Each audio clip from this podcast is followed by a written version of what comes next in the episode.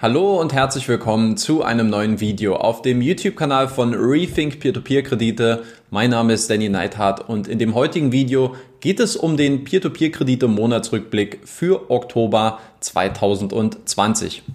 Falls du neu auf diesem YouTube-Kanal bist, der Monatsrückblick ist eine feste Instanz auf diesem YouTube-Kanal. Hier bespreche ich einmal monatlich die Entwicklungen in meinem persönlichen Peer-to-Peer-Portfolio. Ich schaue aber auch immer, was sind so die wichtigsten und aus meiner Sicht auch ähm, interessantesten Neuigkeiten der einzelnen Peer-to-Peer-Plattformen gewesen.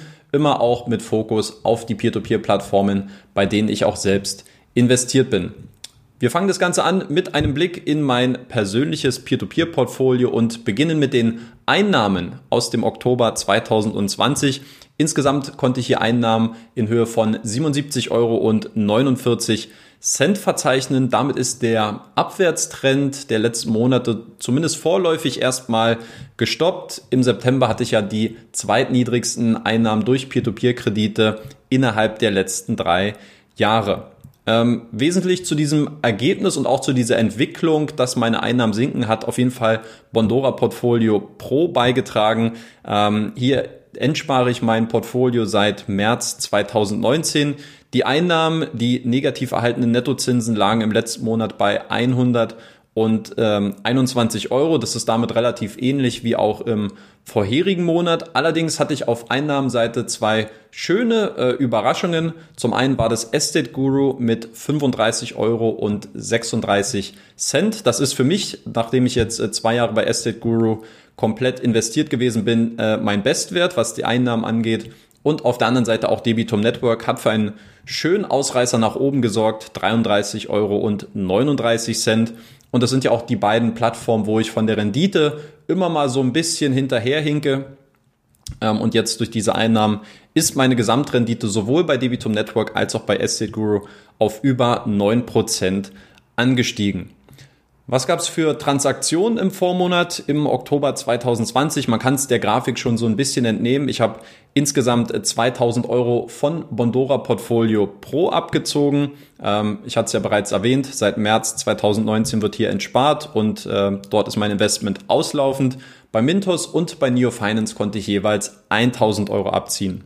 Umgeschichtet habe ich vorläufig erstmal nur bedingt. Ich habe 1000 Euro neu bei Asset Guru investiert im Oktober und ich plane, kleiner Spoiler, in äh, diesem Jahr noch eine weitere Peer-to-Peer-Plattform aufzunehmen. Ich werde ein neues Investment aufbauen. Ähm, ihr dürft gerne mal in den Kommentaren raten, was ihr glaubt, ähm, welche Peer-to-Peer-Plattform das sein wird. Insgesamt mein Peer-to-Peer-Portfolio, dort hat sich der Wert natürlich jetzt dementsprechend auch verringert von 35.622 Euro auf jetzt 32.707 Euro. Perspektivisch gehe ich aktuell davon aus, dass sich dieser Wert in den nächsten Monaten in einem Bereich zwischen 30.000 und 35.000 Euro einpendeln wird. Dann fangen wir mal an mit der Betrachtung der einzelnen Peer-to-Peer-Plattformen. Los geht's bei Bondora. Hier gab es im Oktober eigentlich keine größeren Änderungen oder sonstigen äh, Neuigkeiten, die jetzt zu verkünden wären. In gewisser Weise ist also alles wie beim Alten geblieben. Die Neukreditvergabe in Spanien als auch in Finnland ist weiterhin on hold. Ich habe im letzten Monat auch nochmal nachgefragt, wie ist eigentlich jetzt so der Status, wann plant man perspektivisch hier auch wieder neue Kredite zu finanzieren? Und die Antwort war relativ klar, man schaut sich das Ganze von Monat zu Monat an und momentan sieht man einfach noch nicht die Anzeichen, dass man die Neukreditvergabe wieder aufnimmt in diesen beiden Ländern.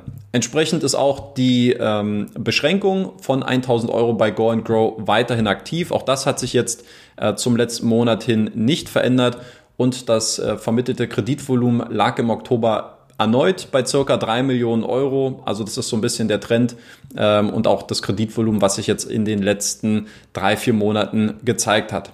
Insofern wenig, Neues, äh, wenig Neuigkeiten und wenig Neues zu berichten bei Bondora. Ähm, deswegen verweise ich gerne nochmal auf das Video, was ich im letzten Monat veröffentlicht habe, und zwar zu Bondora Portfolio Pro und die Frage, lohnt es sich eigentlich, äh, in dieses Investmentvehikel von Bondora zu investieren? Ich bin ja, oder ich habe ja im Oktober jetzt mein dreijähriges Jubiläum mit Bondora gefeiert. Ich habe insgesamt ähm, drei Jahre jetzt bei Bondora in Kredite investiert und jetzt insbesondere mal auf meine Erfahrungen bei Bondora Portfolio Pro zurückgeschaut. Und äh, ja, wenn ihr das Ganze noch nicht gesehen habt, dann äh, schaut es euch auf jeden Fall an, falls euch das Thema interessiert. Dann machen wir weiter mit Neo Finance und die litauische Peer-to-Peer-Plattform hat im Oktober einen neuen Meilenstein erreicht und zwar wurden erstmals mehr als zwei Millionen Euro an litauischen Konsumkrediten pro Monat finanziert. Der zweitbeste Wert wurde ja erst in diesem Jahr erzielt, nämlich im August 2020. Damals waren es 1,79 Millionen Euro. Das zeigt also, wenn wir jetzt nur isoliert auf das Kreditvolumen schauen, zeigt sich hier auf jeden Fall eine sehr klare und eine sehr schöne Tendenz bei Neo Finance, dass man in der Lage ist, das Kreditvolumen jetzt ähm, auch Stück für Stück zu steigern. Hoffen wir mal, dass die Performance in diesem natürlich auch schwierigen Umfeld äh, dort auch mithalten kann und dass wir hier auch qualitativ gute äh, Kredite bei Neo Finance angeboten bekommen. Neben den ganzen administrativen Themen bei Neo Finance im Vormonat, auf die ich jetzt nicht weiter eingehen werde, ähm, ist mir eine Sache aufgefallen und zwar, dass man jetzt den äh, Marketing-Fokus so ein bisschen darauf gelegt hat, sich als eine sehr sichere beziehungsweise als die sicherste Peer-to-Peer-Plattform in Europa zu verkaufen. Aus meiner persönlichen Sicht, ja, Neo Finance besitzt wenn wir jetzt mal isoliert auf das Baltikum schauen, äh, absolut Wettbewerbsvorteile in puncto Sicherheit und die für Neo Finance sprechen. Das geht damit los, dass wir eine klare äh, Regulierung in Litauen besitzen, äh, was die Peer-to-Peer-Kreditvergabe angeht. Wir haben mit der Zentralbank Litauens ein Organ, was dort ähm, sehr stark die ganzen Prozesse überwacht. Neo Finance selbst besitzt eine Electronic Money Institution Lizenz, wodurch auch äh, das Unternehmenskapital von dem der Investoren ganz klar getrennt und separiert wird. Auch hier ist die Zentralbank Litauen sehr stark involviert und kontrolliert das Ganze. Ähm, wir haben sehr starke Reporting. Ähm, Vorgaben, wodurch die Transparenz sehr, sehr hoch ist bei Neo Finance. Also ja, es stimmt schon, um es kurz zu machen, Neo Finance besitzt ähm, im Baltikum auf jeden Fall sehr gute Wettbewerbsvorteile, was was das Thema Sicherheit angeht. Ähm, was mich persönlich allerdings so ein bisschen stichelt bei Neo Finance ist gerade, dass man eigentlich sich nicht den Themen annimmt, die ähm, eigentlich wirklich jetzt schon seit vielen Monaten, eigentlich schon auch seit ein paar Jahren jetzt auf der Agenda ganz oben sein müssten. Und dafür zählt für mich zum Beispiel, dass äh, die Plattform äh, immer noch kein deutsches Interface implementiert hat, was aus meiner Sicht schon noch irgendwie machbar sein könnte. Ja, ich stecke natürlich nicht zu stark in den Prozessen drin, aber das ist ein Thema, was Neo Finance auf jeden Fall bekannt ist. Und wenn man ein niederländisches Interface ähm, integrieren kann und bei allem Respekt für den niederländischen Markt und dass Neo Finance dort auch äh, strategische Ziele besitzt, auch für andere Produkte, die man anbietet, alles schön und gut. Aber ich glaube, mittlerweile sind 40 Prozent der Investoren ähm, auf Neo Finance kommen aus Deutschland und insofern verstehe ich nicht, warum man nicht einfach diesen kleinen Service anbietet, einfach mal sein ganzes Interface zu übersetzen und hier eine neue Sprache anzubieten und das Ganze dann auf Deutsch zu übersetzen. Ähm, das gleiche gilt eigentlich auch für die Investitionserfahrung an sich auf Neo Finance, die ja immer ein bisschen unübersichtlich ist, wo man äh, sicherlich auch einfachere Lösungen finden könnte. Und auch die Quellensteuerproblematik, da hieß es auch schon vor einem Jahr, dass es wohl möglich sei, dass ähm, die Quellensteuer in Höhe von 15 Prozent nicht einbehalten wird, wenn man Zinseinnahmen äh, bis zu einer Höhe von 500 Euro erzielt. Ich denke mal, das wäre auch ein wesentlicher oder ein ganz, ganz wichtiger äh, Aspekt, der Neo Finance deutlich attraktiver machen würde, auch für viele deutsche Investoren. Und das sind alles Themen, die Neo Finance ja nicht erst seit gestern bekannt sind, sondern schon seit mehreren Monaten. Ich weiß auch, dass wir vor einem Jahr im November drüber gesprochen haben. Die Themen sind da, sie sind auf der Agenda, sie werden allerdings nicht angegangen und deswegen ähm, würde ich mich freuen, wenn Neo Finance sich auch um diese Baustellen äh, in zeitnaher Zukunft mal kümmern würde und hier einfach auch zeigt, dass man die Investoren und die Interessen der Investoren auch berücksichtigt Ungeachtet dessen, dass natürlich Neo Finance auch in seiner gewissen Position im Baltikum auch sehr interessante Vorteile besitzt. Dann machen wir weiter mit Mintos und zur Crowdfunding-Kampagne von Mintos werde ich gerne im nächsten Monatsrückblick nochmal ein bisschen was sagen, denn die wurde ja auch erst im November angekündigt. Wenn ihr jetzt schon Fragen dazu habt, dann schaut euch gerne mal mein letztes Video dazu an. Ansonsten schauen wir auf die Neuigkeiten, die im Oktober herausgekommen sind. Und hier standen für mich ähm, zwei Punkte im Vordergrund oder zwei Themen, über die ich gerne sprechen möchte. Zum einen äh, fand die erste Ask Mintos Anything Session ohne den CEO Martins Schulte statt. Thema war Status-Update zu den sich in Rückforderung befindenden Krediten, auch bekannt als Funds in Recovery. Und hier muss ich als erstes sagen, ich äh, weiß nicht, wie es euch geht, schreibt mir das gerne mal in die Kommentare. Ähm, Natürlich bin ich persönlich davon betroffen. Bei mir sind es aktuell 1300 Euro, die sich hier in diesem Recovery-Status befinden. Aber ich sage ganz ehrlich, ich verfolge das Thema nicht mehr so eng und so nah und bin jetzt bei jedem Kreditgeber dran und schaue nach Updates, weil sich der Aufwand ehrlich gesagt äh, nicht mit dem äh, Ertrag deckt oder dass sich, dass sich dieses Verhältnis nicht mehr rechnet ähm, und ich da ehrlich gesagt auch immer so ein bisschen, naja, schlechte Laune bekomme, wenn ich mich da zu sehr dann auch in dieses Thema reinsteigere. Ähm, Ausfälle gehören zum Kreditgeschäft mit dazu. Ja, das sollte man äh, nicht weg äh, ignorieren, sondern man muss sich dem auch bewusst sein. Ähm, aber sich da jetzt die ganze Zeit damit aufzuhalten, vielleicht könnte man die Zeit auch sinnvoller nutzen. Ähm, nichtsdestotrotz, was man aber aus dieser Session mitnehmen konnte, ist, dass sich aktuell bei Mintos 100 Millionen Euro an Krediten in Verzug befinden und das entspricht aktuell circa 16 Prozent des noch ausstehenden Kreditportfolios. Also das ist eine ganz schöne Hausnummer und da sind noch einige Hausaufgaben offen für Mintos. Wie stehen eigentlich die Chancen, dass dieses Geld äh, auch noch eines Tages an uns Investoren zurückfließen wird? Das ist natürlich ähm, ja von Kreditgeber zu Kreditgeber unterschiedlich. Äh, und da gibt's unterschiedliche äh, Fallstricke und Szenarien, die da hier einen, Einfluss drauf haben.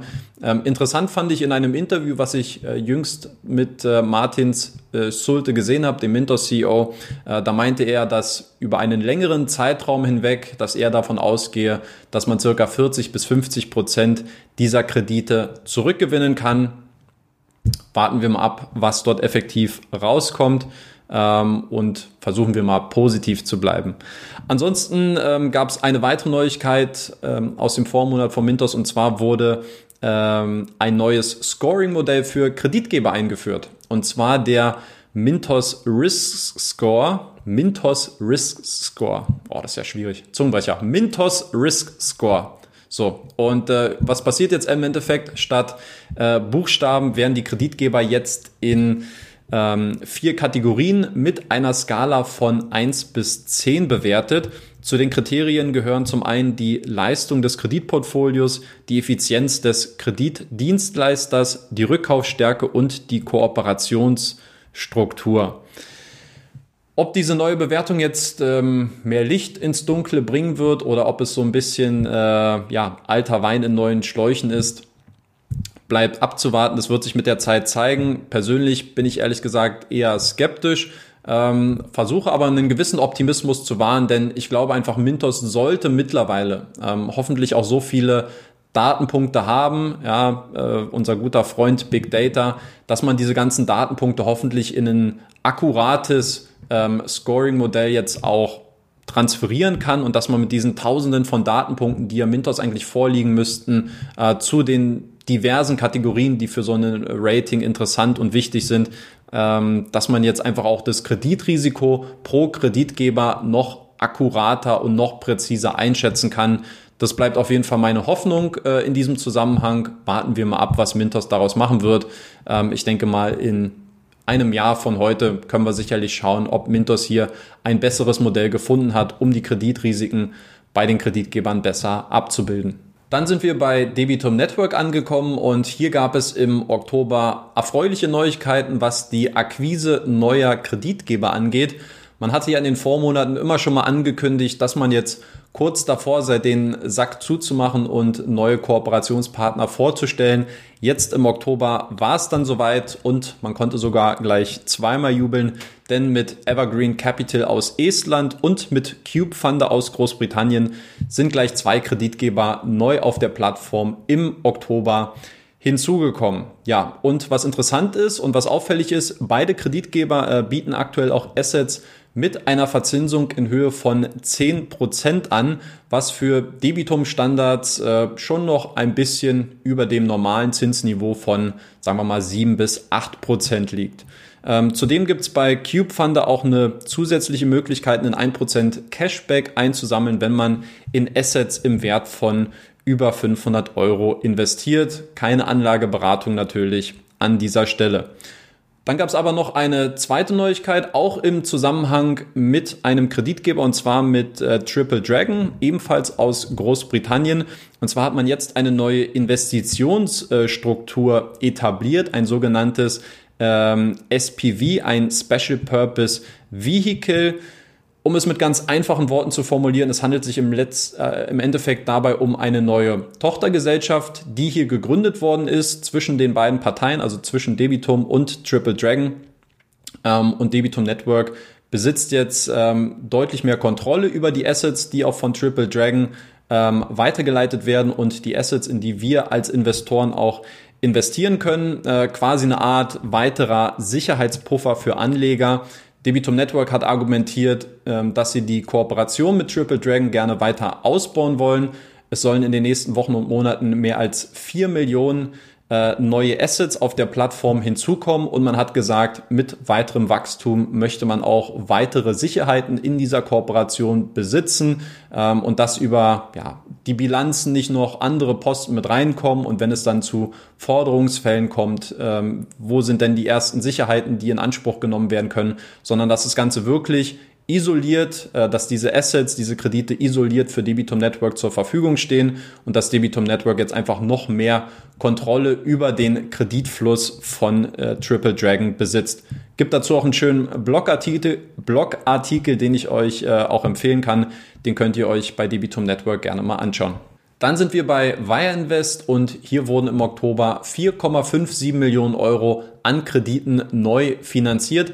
Das sind damit die meisten seit Februar 2020 und auch die Anzahl der zur Verfügung gestellten Kredite war mit 1,5 Millionen Euro deutlich höher als noch im Vormonat. Das heißt, äh, die Zeichen der Zeit sprechen vielleicht schon dafür, dass man jetzt äh, ein bisschen mehr Zutrauen in die gesamtwirtschaftliche Entwicklung ähm, sieht und gefunden hat.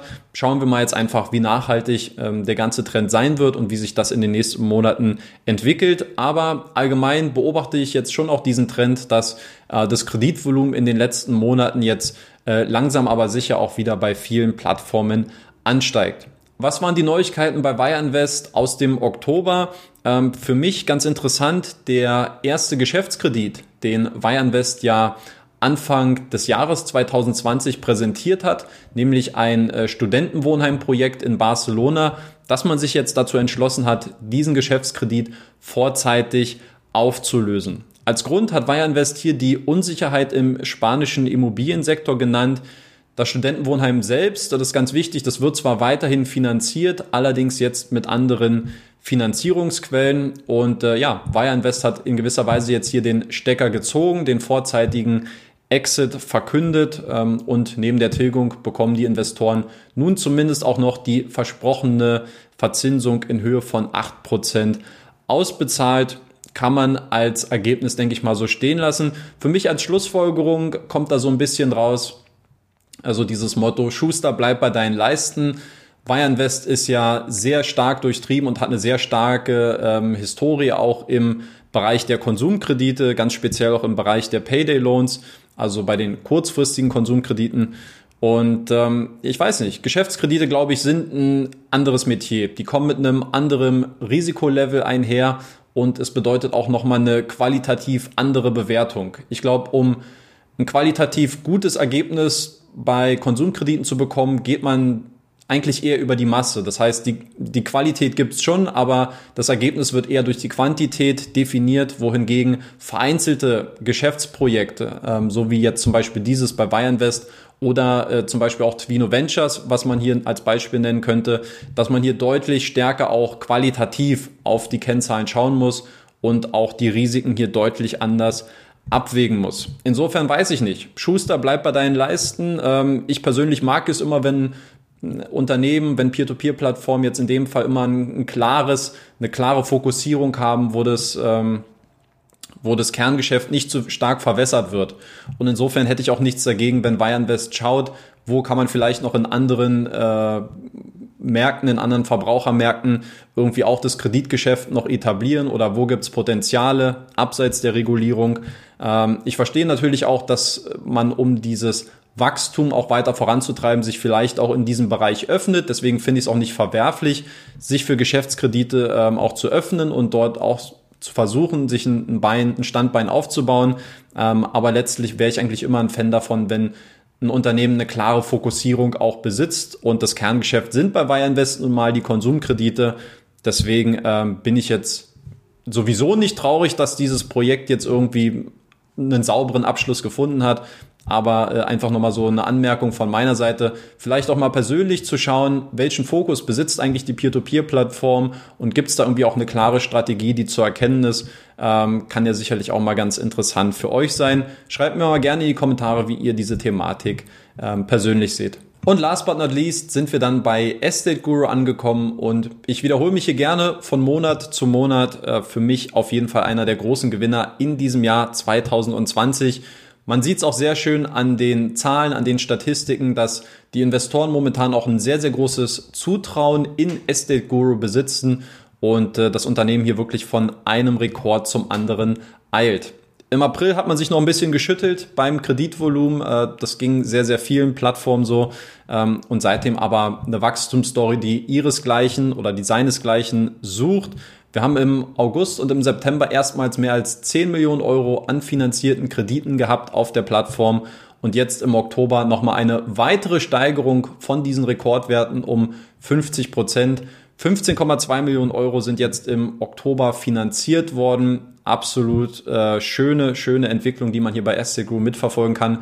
Und interessant auch, 7,9 äh, Millionen Euro, also mehr als die Hälfte äh, dieses Kreditvolumens, ist in litauische Immobilienfinanzierungen geflossen. Das ist ja der bis dato noch kleinste Markt von Estate Guru im Baltikum und insofern auch hier eine schöne Entwicklung. Ein Blick noch kurz auf die Zahlen und die Statistiken. Estiguru ist ja hier auch sehr transparent in den letzten Monaten und gibt uns wirklich umfangreiche Einblicke zu der Performance des Kreditportfolios.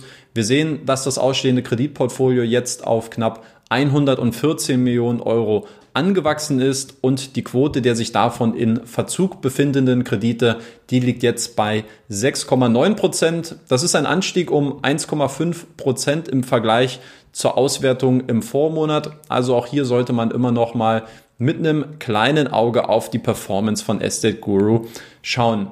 Wer will, der kann sich abschließend auch noch mal das Interview mit der Community Managerin Kadri Ack ansehen, mit der ich ja in dieser Woche ein äh, Interview veröffentlicht habe, wo wir über eure, eure Community-Fragen gesprochen haben. Falls euch das interessiert und falls ihr es noch nicht gesehen habt, ähm, verlinke ich es euch jetzt nochmal gerne im Video. In diesem Sinne, das soll es dann auch gewesen sein mit dem Peer-to-Peer-Kredite Monatsrückblick für Oktober. Ich bedanke mich für eure Aufmerksamkeit, hoffe, dass die ein oder andere interessante Info und Neuigkeit für euch mit dabei war. Kommentiert gerne, was eure Highlights aus dem Oktober 2020 gewesen sind. Abonniert den Kanal, falls ihr es noch nicht getan habt, dass wir die Jahresendrallye hier fortsetzen können auf diesem Kanal und dass wir hoffentlich noch auf die 5000 Abonnenten kommen. In diesem Sinne, euch alles Gute, bleibt gesund, passt auf euch auf und bis Danny.